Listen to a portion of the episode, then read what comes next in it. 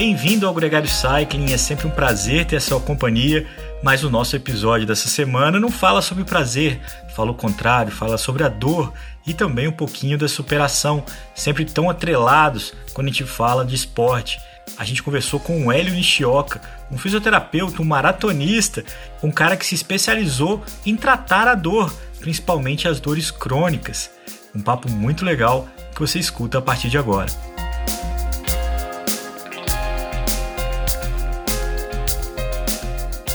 Gregário Cycling Podcast é apresentado por Ciclorotas SP CCR, um projeto feito por ciclistas para ciclistas. Jungle e Ultra Coffee, a combinação que eleva sua performance.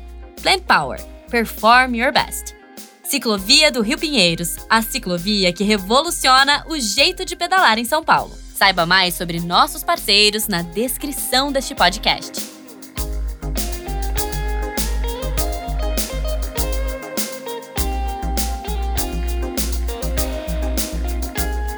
Hélio, muito bem-vindo ao Gregário Cycling. É um grande prazer ter sua presença aqui com a gente no podcast. Bom, o prazer é todo meu, uma honra estar aqui com vocês e dividir um pouquinho do que a gente vem fazendo no dia a dia aí, vai ser um prazer. E acho que dá um crédito da Denise Lécio, que é aqui da Casa Gregário, que nos apresentou e da Conversa Hiperprodução, assim, é genial ter a oportunidade de conhecer, principalmente do tema que a gente escolheu hoje, que é a dor. Pô, a Denise Lécio, grande amiga, grande companheira de trabalho aí, a gente divide muitas coisas, tivemos algumas histórias interessantes, que em outro momento a gente pode contar, mas gosto muito da Denise e tem, tem todo o meu respeito. E, Hélio, a tua relação com a dor? A gente estava conversando fora do ar, e a dor terapêutica, né? não a dor é, masoquista, é, mas como, como um elemento de trazer a cura, de trazer o bem. A dor é um elemento fundamental da nossa vida, né? A gente é, costuma filosofar um pouco para pacientes, onde a gente, a dor é uma coisa que nos muda de lugar, que nos faz evoluir na vida, né? Então, assim, eu trabalho para comprar uma jaqueta pela dor de passar frio. Então, a dor das coisas me faz evoluir, avançar, desejar e, e ser ambicioso, né? Então, costumo dizer que a dor faz parte da vida e, e a natureza também nos diz isso, porque é, pessoas que têm uma síndrome rara, que não sentem dor, são pessoas que morrem muito cedo, né? O sintoma, dor, tem uma importância muito grande para a sobrevivência do, dos animais em geral e do ser humano também. Por exemplo, se você tiver um apendicite, você só descobre que você tem que ir para o hospital porque você tem uma dor abdominal forte. E chegando lá, você salva a sua vida fazendo uma cirurgia. A apendicite é uma doença, uma doença grave, que se não doesse, morria todo mundo que, que a tem. Então, é, a dor, ela tem uma coisa para salvar vidas. A, a, dor, ela tem o seu papel. E é lógico que há os momentos em que é, um carro bem conduzido é, nos leva onde a gente tem que ir com segurança. Mas quando esse carro perde, fica desgovernado, pode ser uma coisa muito difícil de ser controlada e pode trazer problemas. A dor é a mesma coisa. Quando a gente pensa em dor, a gente pensa diretamente em algo negativo. Hum, pelo menos a, a primeira imagem que a gente tem. Mas existem dores e dores. Saber diferenciar isso, ainda mais no papel do ponto de vista da fisioterapia e lesão, é muito importante, né?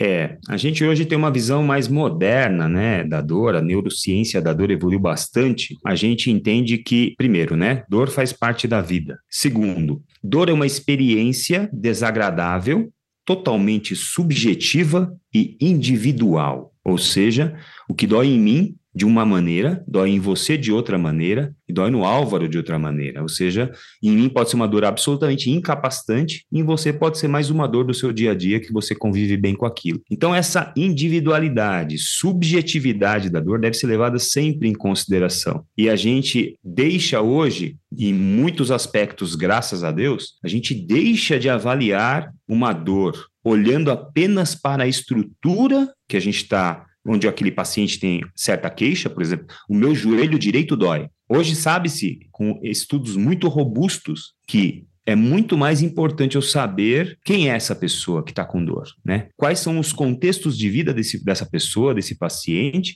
Por anos, a gente teve uma, um olhar sobre a estrutura, uma, um olhar biomédico ou um olhar apenas estrutural das questões ligadas à dor. Você tem uma dor no joelho porque o seu menisco está rasgado, porque sua cartilagem não sei o que lá, porque tem alguma, algum desgaste no seu joelho. Hoje a gente sabe que essas alterações estruturais, muito bem vistas em exames de imagem, em alta resolução, hoje as ressonâncias são muito evoluídas, a gente tem, consegue ter imagens muito claras das estruturas, a gente percebe que, sim, esses exames têm a sua importância, eles têm o seu papel, mas quando eu olho para uma ressonância com uma lesão de menisco, eu seria imprudente da minha parte como profissional de saúde conseguir dizer se esse paciente tem ou não tem dor, se esse paciente tem ou não incapacidade, e se essa dor que esse paciente sente é uma dorzinha, é uma dor moderada, é uma baita dor, entendeu? Eu não consigo através do exame de imagem. Isso eu só consigo quando eu coloco o paciente na minha frente, converso com esse paciente, dou espaço de fala para ele, deixo ele falar e ele vai trazendo as questões. Depois que o paciente coloca sobre a mesa todas as questões dele a respeito da sua dor, cabe ao profissional de saúde ampliar o olhar sobre essa pessoa para entender alguns aspectos básicos. Quanta atividade física esse paciente faz? Se está de menos, se está de mais? Quanto esse paciente dorme? Com que qualidade ele dorme? Qual o momento de vida dele? Quanto estresse esse paciente está submetido e há quanto tempo esse estresse alto está comprimindo essa pessoa? É, costumo dizer no dia a dia para pacientes: eu não estou aqui para cuidar do seu joelho, estou aqui para cuidar de você. Estou aqui para cuidar do Álvaro, estou aqui para cuidar do Nicolas, do Leandro, porque a pessoa deve ser levada em consideração, porque a dor é uma coisa individual de cada pessoa. Dando um passo para trás, é, num tweet, a tua história profissional, a tua formação que te trouxe até aqui. A gente não sabe muito bem por que, que as coisas acontecem na vida da gente e por que, que a gente toma certos rumos na vida, né? Mas eu comecei como um fisioterapeuta que civil formado na faculdade, tinha feito alguns estágios é, em algumas clínicas.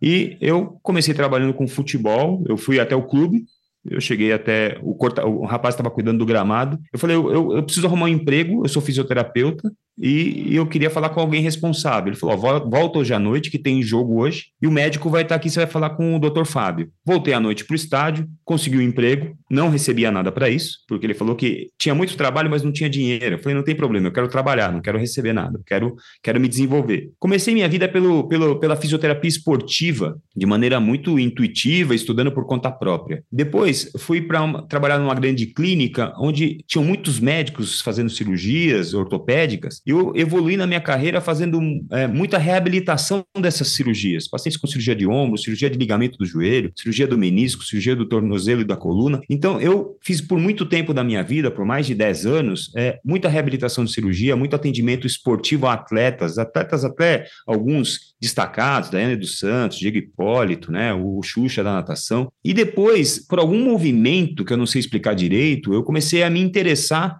pela dor e pela dor persistente, principalmente aqueles pacientes com dor crônica. Hoje, basicamente, dor crônica musculoesquelética é um assunto de, de estudo para mim na minha vida e é talvez a grande paixão profissional da minha vida, onde eu adoro abrir aquela caixinha com aquele paciente, tentando é, entender aquela história, montar aquele quebra-cabeça para buscar a melhor, melhor solução para aquele problema. Essa é a grande, é, é o que ocupa meu tempo no dia a dia hoje. Eu queria pegar o que você mencionou de ter trabalhado com atletas de alto rendimento, você mesmo ser um maratonista.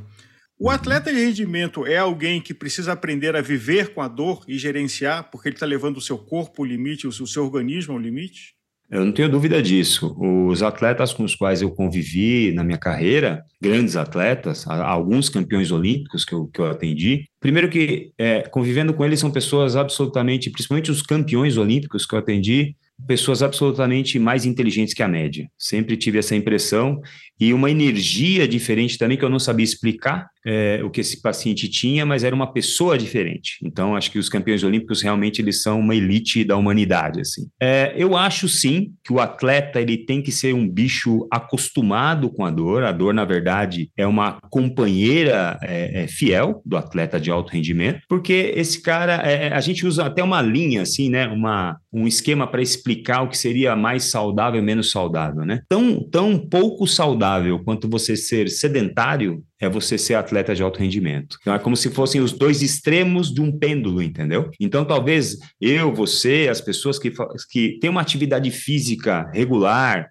é, come direito, dorme adequadamente e minimamente faz alguma, algum, alguma gestão de estresse, nós somos a, o meio desse, desse desequilíbrio, o meio desse pêndulo, né? Onde a gente faz alguma atividade física, trabalha com o que gosta, é reconhecido socialmente e tem as condições mínimas básicas para viver bem. O, o, atleta é aquele cara que é, é, precisa saber lidar com isso, precisa ser muito bem assessorado. E a dor crônica, como é, que é, que é o centro do meu tempo de estudo, a dor crônica é uma fiel companheira do atleta e a dor crônica a gente considera ela depois que você tem mais de três meses de dor, três, quatro, cinco meses de dor, né? E é muito interessante isso porque historicamente também acho que eu faço de, parte de uma geração que viu essa transformação, né? Viu essa transformação do estrutural, do, do mecânico para o biopsicossocial hoje. É muito interessante isso porque o paciente com dor persistente, o paciente com dor crônica, é quando você deixa de ter um problema no joelho do paciente e passa a ter a dor como a doença do paciente. É quando a dor se torna a própria doença do paciente. Assim, quando você fala né, né, nesse conceito de dor crônica em companheiro,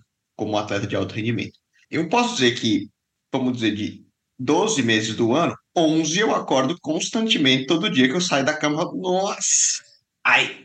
E se eu não estiver sentindo alguma coisa, eu vou falar, que estranho, é, alguma coisa não está certo hoje, né? Uhum. Ah, seja nos dias de descansos, nos dias depois, é, uhum. mas eu, isso como uma coisa boa, não é um, exatamente uma dor no sentido negativo. Eu, na verdade, não sei se eu me acostumei a viver com ela, como você pode uhum. dizer, mas é algo que faz parte da, da minha rotina.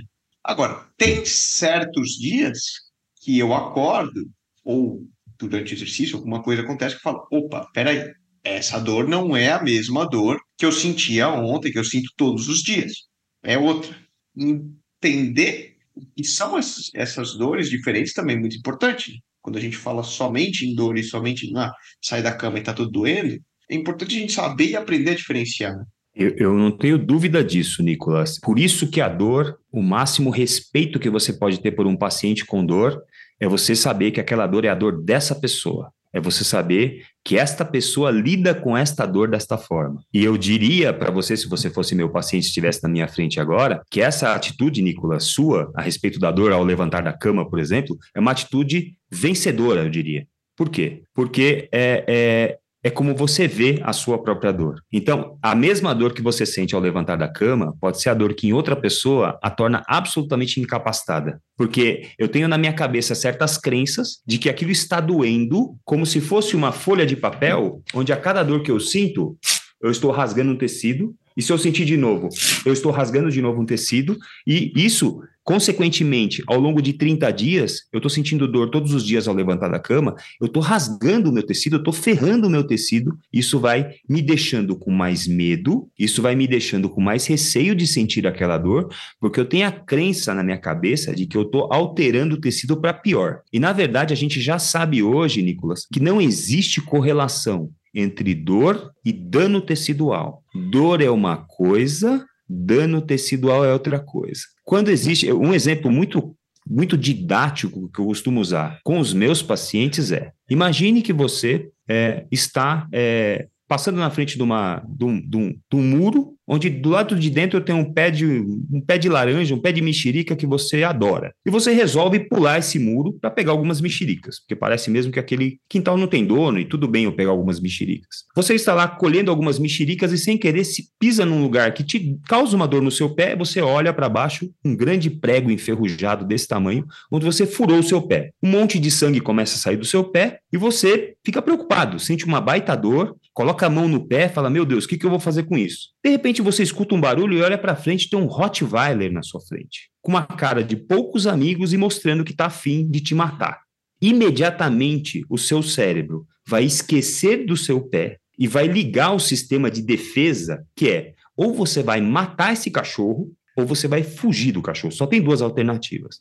Ou você mata, luta e mata, ou você foge e se livra. Você vai correr em cima de um pé furado jogando sangue para todo quanto é lado, mas você não vai sentir dor, porque o sistema de preservação da vida vai bloquear uma parte e vai ligar a outra. Você vai sair correndo e, se tiver sorte, vai pular esse muro. A hora que você pula o muro e vê que o cachorro não conseguiu pular, imediatamente o teu pé vai doer pra caramba, porque a primeira, a outra ameaça ficou para trás e agora você tem uma nova ameaça. Você vai ligar para um amigo te buscar, me levar para o hospital, porque eu tô com tenho que tomar antitetânica e tenho que fechar esse buraco, não sei se algum vaso foi rompido. Então, é nesse sentido que a gente tem que olhar para a dor. A gente vê atletas que saltam, por exemplo, a gente já viu, acho que nas últimas Olimpíadas, o cara saltou lá na ginástica olímpica, ele caiu, a tíbia dele quebrou no meio, e ele só falou ai, a hora que ele olhou para a perna dele e percebeu que aquilo estava tudo torto. Então, ou seja, primeiro vem a percepção do dano para depois vir a percepção da dor, entendeu? Então, se eu vejo a dor que eu sinto de manhã como uma ameaça, eu tendo a sentir mais dor, essa dor me traz um pouco de incapacidade, essa incapacidade me traz um pouco de tristeza, eu começo a flertar um pouquinho com a depressão, o que traz um pouco mais de dor, que me traz um pouco mais de incapacidade e você vai entrando nesse ciclo. E esse ciclo, muitas vezes, o paciente de dor crônica ele não consegue sair sem uma ajuda técnica adequada. E a ajuda técnica adequada é não olhar apenas para o pé que dói, é olhar para o indivíduo pela forma de enfrentamento e como ele vê a dor. Mas tem um poeta texano que eh, cunhou a frase a dor é temporária, desistir dura para sempre. Ele falava Sábio disso. poeta, né? Um sábio poeta. E, e ele falava isso, e, e ouvindo a sua explicação junto com essa frase, sugere a ideia de que você o seu medo vem antes da dor. Se você, se você assim, se você deixa de fazer o seu esforço no limite porque está sentindo uma dor, pode ser que seu medo está batendo antes ali, que você poderia puxar um pouco mais de superação para aquele momento. Agora, qual que é o limite da sanidade para isso? Porque eu acho que eu acho que você pensar que é o seu corpo tentando te enganar é, é pode ser uma, um bom artifício para superar a dor. Né, para buscar o seu limite, esticar esse limite, mas também pode ser uma coisa inconsequente. Sem dúvida. É, é, muito importante, principalmente em corredores, principalmente em atletas de endurance, que eu agora estou aqui, estou gordinho, sedentário, é, como de qualquer jeito, não durmo direito, sou absolutamente estressado. Eu, eu vou até meu cardiologista, ele vira para mim, bicho, se não mudar sua vida, você vai morrer muito cedo. E meu pai é cardíaco, meu avô morreu do coração, meu bisavô morreu do coração. O que, que eu vou fazer? Ah, vou começar a correr, é o mais fácil que dá, tá? vou começar a correr, vou começar a fazer atividade. É, do ponto de vista cardiovascular, pulmonar, a gente se adapta muito rápido. A mudança acontece de uma maneira muito mais rápida. Do ponto de vista músculo-esquelético, estrutural, é normal que você passe por uma certa crise. Eu costumo usar o exemplo da arrebentação. Você vai entrar no mar para surfar. Você precisa, a primeira coisa que tem que fazer, atravessar a arrebentação.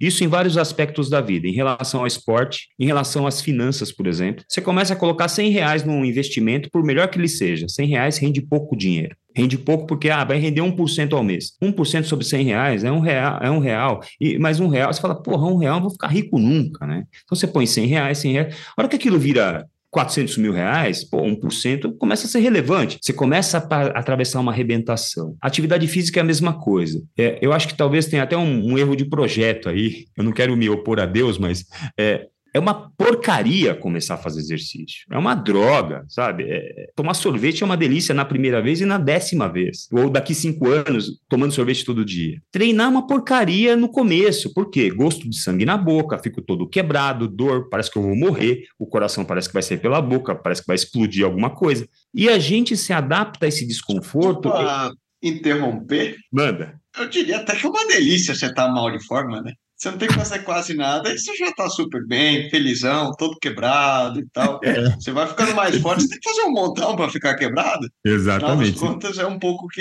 Acho que a gente é meio doido, né? Mas é, é. quem gosta de esporte de endurance, que gosta dessa sensação de dor. Faz, faz todo sentido. E a gente precisa entender você começa a correr, por exemplo, vou usar o exemplo da corrida, que é a minha praia, você começa a correr o seu tendão de Aquiles tem que se, tem que se transformar do tendão de Aquiles de um sedentário para o tendão de Aquiles de um corredor. Você vai ter bolhas no pé porque você não sabe usar meia direito, você não tem uma boa meia, você não comprou um bom tênis e você começa a atritar uma pele que não está tá acostumada a usar chinelo e meia só, e sapato confortável.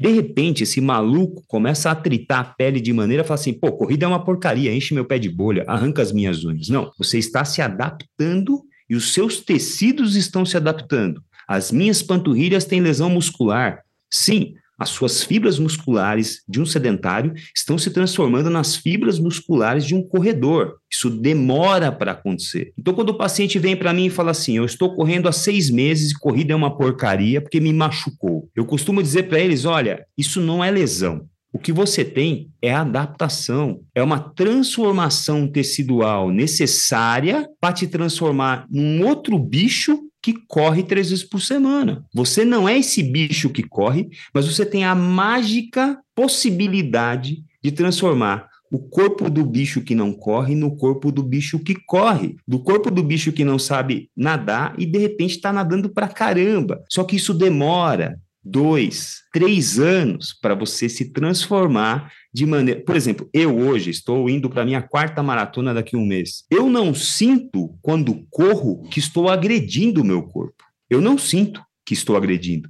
Eu sinto que eu estou no meu, é, é, no meu momento onde eu estou fazendo força, estou me esforçando, estou me expondo a uma carga diferente mas eu não sinto que estou me agredindo, eu não sinto que estou é, piorando a, o estado das minhas cartilagens, o estado do meu menisco, não, não sinto. É, é, é então, é, é, essa, esse entendimento que a gente tem que ter, de que as coisas levam tempo, de que o processo é demorado, e é exatamente no processo, costumo dizer que eu não sou apaixonado por corrida, eu sou apaixonado pelo processo de treinar para maratona e perceber que, correndo 80% do tempo de maneira confortável, eu chego lá e corro uma maratona. Hélio, falando do amador, existiu uma mudança importante na ortopedia e na fisioterapia de que a manifestação de dor, a orientação do profissional é para tudo. E de algum tempo para cá, a manifestação do profissional assim, vamos resolver, mas vamos te manter na prova. Agora, tem uma linha tênue entre manter na prova e causar uma lesão. E tem uma pessoa próxima que teve uma lesão, também ia fazer é, um evento de, de, de endurance, uh, fez o evento, completou, mas por semanas persistentes depois do evento, tá com dores musculares. E acho que tem um desafio para o profissional é, de saúde de que sim deixar a pessoa na atividade e não ter atitude defensiva medrosa, mas uma linha tênue de o quanto aquilo não pode causar uma lesão. O que, que você diria sobre essa linha tênue? Existem, Álvaro, critérios de, que a gente chama de red flags, critérios de bandeira vermelha, para eu determinar se aquilo é uma contraindicação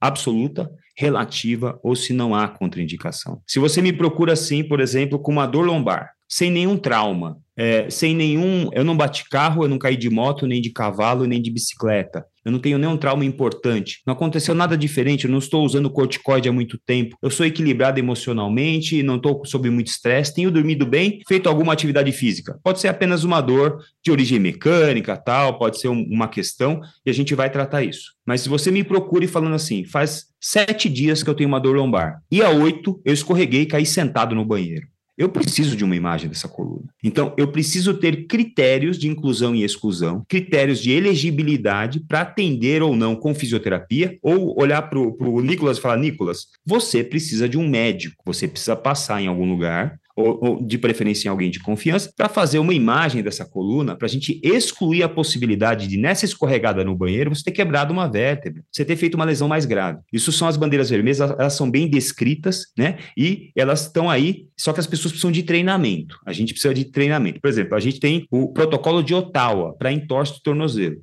Se dentro de um entorse tornozelo simples que você fez lá, pisou num buraco na calçada e vem para mim com um, um entorse tornozelo, eu tenho o critério de Ottawa, onde se eu palpar cinco pontos, desses cinco pontos, em três eu tenho dor, eu tenho que encaminhar esse paciente para um raio-x. Hélio, ouvindo a sua fala, me ocorre que podem ter dois álvaros. Tem um álvaro que está querendo desistir e vai te consultar porque quer um argumento para desistir, e tem um álvaro que quer se superar e vai te ouvir para se superar. E ao, ao, ter, ao ouvir o paciente, você vai identificar qual dos dois álvaros está na sua frente.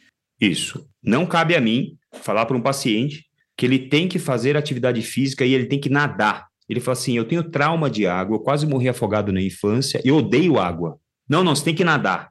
Não é assim. Você precisa fazer atividade física. Segundo os estudos, nós sabemos que não existe superioridade entre um tipo de atividade, entre uma atividade física e outra. Tanto faz para mim você correr, pedalar, nadar, fazer aula de dança, aula de zumba, tanto faz. Eu preciso que você faça. O que é mais prazeroso? e o que é mais viável e fácil de você fazer. Eu preciso garantir, não que ele faça, eu preciso garantir a viabilidade e a adesão a esse, a esse treinamento. Se houver adesão, ao longo, do, ao longo do tempo, curto, médio e longo prazo, os benefícios virão, mas é importante que seja regular. Costumo dar exemplo para os pacientes, por exemplo. Você decidiu que você vai comprar a melhor pasta de dente, com a melhor escova de dente, e vai ser um cara que vai escovar o dente de maneira mais maestral por cinco vezes por dia. Fazer isso ao longo do mês de novembro não te dá o direito de passar dezembro sem escovar os dentes. Então é muito mais sobre regularidade do que sobre escovar cinco vezes. Então, assim, se você não, você não viaja, você não escova os dentes? Escova. Você está trabalhando, você não para para escovar. Sim, o exercício é a mesma coisa. Não adianta fazer uma maratona hoje e passar três meses parado e depois querer correr outra maratona. Isso abre portas para uma série de desequilíbrios biopsicossociais, emocionais, é, onde você vai desequilibrar seu sistema. Então é muito mais sobre regularidade, é, usando a régua do prazer de preferência, usando a régua do prazer. Eu adoro dançar, por favor, dance, vai dançar. A tua maratona é dançar. Hélio, você mencionou um termo, biopsicossocial. É, se você pudesse dar a definição desse termo para nós? Uh, bio seria a parte biológica, o osso quebrado, o, o a hérnia de, o, o, músculo estirado, o músculo com lesão muscular. O psico seriam os fatores emocionais envolvendo esse paciente. É, por quê? Hoje a gente já sabe muito bem que é, fatores psicológicos influenciam o sistema de dor do sistema nervoso central. Sistema nervoso central, entenda-se, cérebro e medula. Dor não é um evento que acontece no joelho. Dor não é uma resposta da lombar, dor não é uma resposta do pescoço. Dor é uma resposta produto de processamento cerebral. Então, você, toda vez que fala em dor, você está falando de neuro, neurologia, está falando de.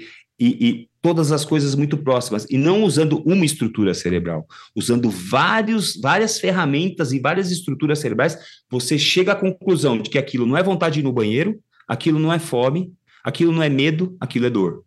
Tudo no corpo é sinal elétrico. Na verdade, quem delibera o que aquilo é, é o cérebro. o, cérebro e a medula te fazem entender que, que, isso aqui é vontade de fazer xixi, isso aqui é sede, isso aqui é dor. E então a dor é uma resposta do, do, do, do cérebro, a dor é uma resposta do, do, do, seu cérebro àquele, àquela coisa danosa ou não no seu corpo. E existem pacientes que é muito comum encontrar, paciente que chega para mim obeso, sedentário, hipertenso diabético, altamente estressado há muito tempo e não dorme. O paciente não precisa ter hérnia de disco para ter dor. Basta ele ter essas poucas doenças muito mais letais do que qualquer dor nas costas para chegar até a mim. E o que, que é isso? Na verdade, é o corpo dele funcionando como se fosse o radar do Titanic, dizendo: bicho, vai bater no iceberg, desvia, vai bater no iceberg. Então, é necessário que a gente consiga, como profissional de saúde, a entender e separar o que é dor de um corpo gritando por ajuda, de um corpo gritando por uma mudança de estilo de vida, do que é uma dor, do que uma, porque uma hérnia de disco realmente extrusou, pegou o nervo está machucando, taraná. Só que é importante, é, colegas, a gente dizer sempre para o paciente: quando eu falo que existe envolvimento da parte psicológica com a dor persistente dele, eu falo para todos os pacientes nessa condição. Eu não estou falando que você está louco, eu não estou falando que a sua dor é psicológica e nem que você está inventando uma dor. A sua dor é real, ela é física. Eu acredito completamente no que você está sentindo. Só que existe uma interação entre cérebro, medula e estrutura que pode ter correlação com a estrutura ou pode não ter nada a ver com a estrutura. Existem pessoas com ressonâncias maravilhosas de coluna que não conseguem se levantar de uma cadeira, não conseguem sentar no vaso sanitário. E existem triatletas com a coluna toda ferrada do ponto de vista radiológico na ressonância, e o cara corre a, a, o Ironman em 10 horas, 8 horas, 9 horas. É normal essa alteração. Da mesma forma que é normal que o meu topete não esteja mais aqui, que o meu olho esteja um pouco enrugado aqui nos cantinhos, que o meu corpo já não seja mais o mesmo. Então, isso seria um resumo bem breve do que é o biopsicossocial. Ô Hélio, nessa sua luta constante contra a, a dor crônica, né, o, seu, o seu desafio, qual que é o seu score, qual que é o seu nível de, de superação junto com seus pacientes, claro, nessa busca? Quanto, quanto, quão bem sucedido você tem sido nesse tipo de, de desafio? é difícil, viu? É difícil, porque como eu disse para vocês, assim, cuidar de pacientes com dor não é um cuidado de Dom Quixote contra o moinho de vento, é onde todo o mérito da melhora do paciente está no hélio. Eu preciso da atitude do paciente e, e através de um pouco de expertise, inteligência, experiência, mas também com bastante acolhimento e chega a ser um trabalho quase afetivo de mudar o enfrentamento da dor, desmistificar a dor, desvincular a dor do dano tecidual, porque esse cara tem medo muito forte de estar tá rasgando o próprio disco lombar, rasgando o músculo, rasgando o osso, e tentar aos poucos desvincular e por exemplo, né, a gente faz uma exposição gradativa. Exposição gradativa é um termo da, da, da, da psicologia. Eu tenho medo de voar. Eu vou ver, vamos conversar sobre isso. Eu te mostro um avião na TV. Depois, a gente vai até o aeroporto e vê aviões pousando e decolando. Depois, a gente entra no avião, mas não decola. Depois, a gente entra no avião e dá uma taxiada na pista. E depois, a gente decola. Isso é exposição gradativa. Com a, a, a, por que, que o exercício é a ferramenta para melhorar isso, tá? Depois da educação, lógico. Eu consigo mostrar para o paciente quanto é a sua dor, Nicolas. Ah, de zero que é nada, a 10 que é insuportável, eu tenho uma dor 4, que está comigo há 10 anos. Tá bom. Senta nessa bicicleta aqui, pedala 3 minutos. Sai da bicicleta. Como é que está a sua dor? Tá 4. Senta nesse banco. Levanta cinco vezes. Levante, senta, levante, senta. Como é que está a sua dor? Tá 4. Pega esse degrau, sobe cinco vezes no degrau. Quanto é que tá sua dor? Tá quatro. Nicolas, não é exercício que te deixa com mais dor. Então eu começo a quebrar coisas que estão bem sedimentadas na cabeça do paciente para mudar a percepção dele até chegar a um ponto em que isso não é que não vai mudar para não vai não é, não é que o exercício não vai aumentar, o exercício vai diminuir essa nota. Algumas vezes, porque a dor realmente está reduzindo, e algumas vezes porque o limiar está subindo, ou seja, a capacidade de resistir à dor desse paciente por um melhor condicionamento, por um melhor sono, por aquele antidepressivo que estava faltando, por uma decisão na vida que ele tomou e se livrou de uma coisa, de um casamento, de um emprego, muda. E muitas vezes, amigos, você, é, é, a gente tem que, a gente recebe um paciente com 25 anos de idade, com a dor tão refratária, tão refratária ao tratamento, que a a conduta não é tentar abaixar a dor. Isso nem sempre é possível. Uma ilustração que, que desenha bem isso é você pega uma folha de, uma folha de sulfite e desenha a vida do cara. Faz uma bolona assim, e no meio você faz uma bolinha. Assim, ó, isso aqui é a sua dor. Quando ela começou, ela ocupava 3% do círculo da sua vida. E aí o que você fez? Tirei o ciclismo, mandei a namorada embora, tirei a corrida, tirei a natação, tirei a terapia, fui mandado embora do emprego, a sua vida foi virando a dor. A, o que ocupava 3%, agora ocupa 100%.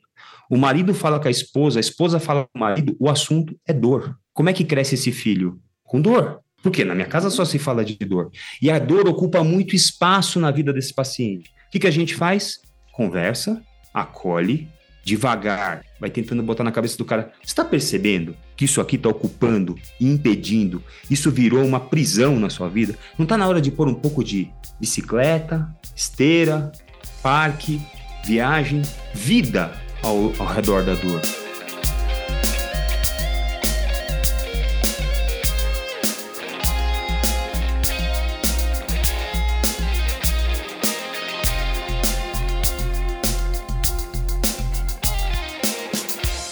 Conheça os produtos Gregário, itens de qualidade com a nossa identidade. A caramanhola preferida do pelotão com a nossa cara. Conheça a Fly Elite, edição especial Gregário.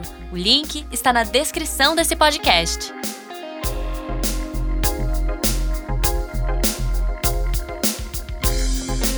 Muito obrigado a você que chegou até aqui. Esse episódio com o Hélio Nishioka mal nasceu mas já se tornou um clássico, um épico aqui na Gregário Cycling.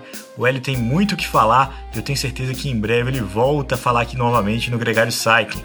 Mas a gente tem outras duas entrevistas muito bacanas também que fazem parte desse mesmo episódio, Dor e Superação. Ouço o triatleta e treinador Rodrigo Lobo e a psicóloga do esporte, a Paula Figueira. Tudo isso está disponível no seu player de podcast favorito.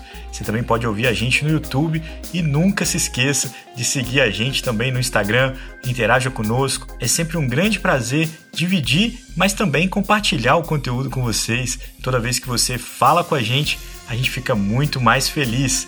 Um grande abraço e até a próxima.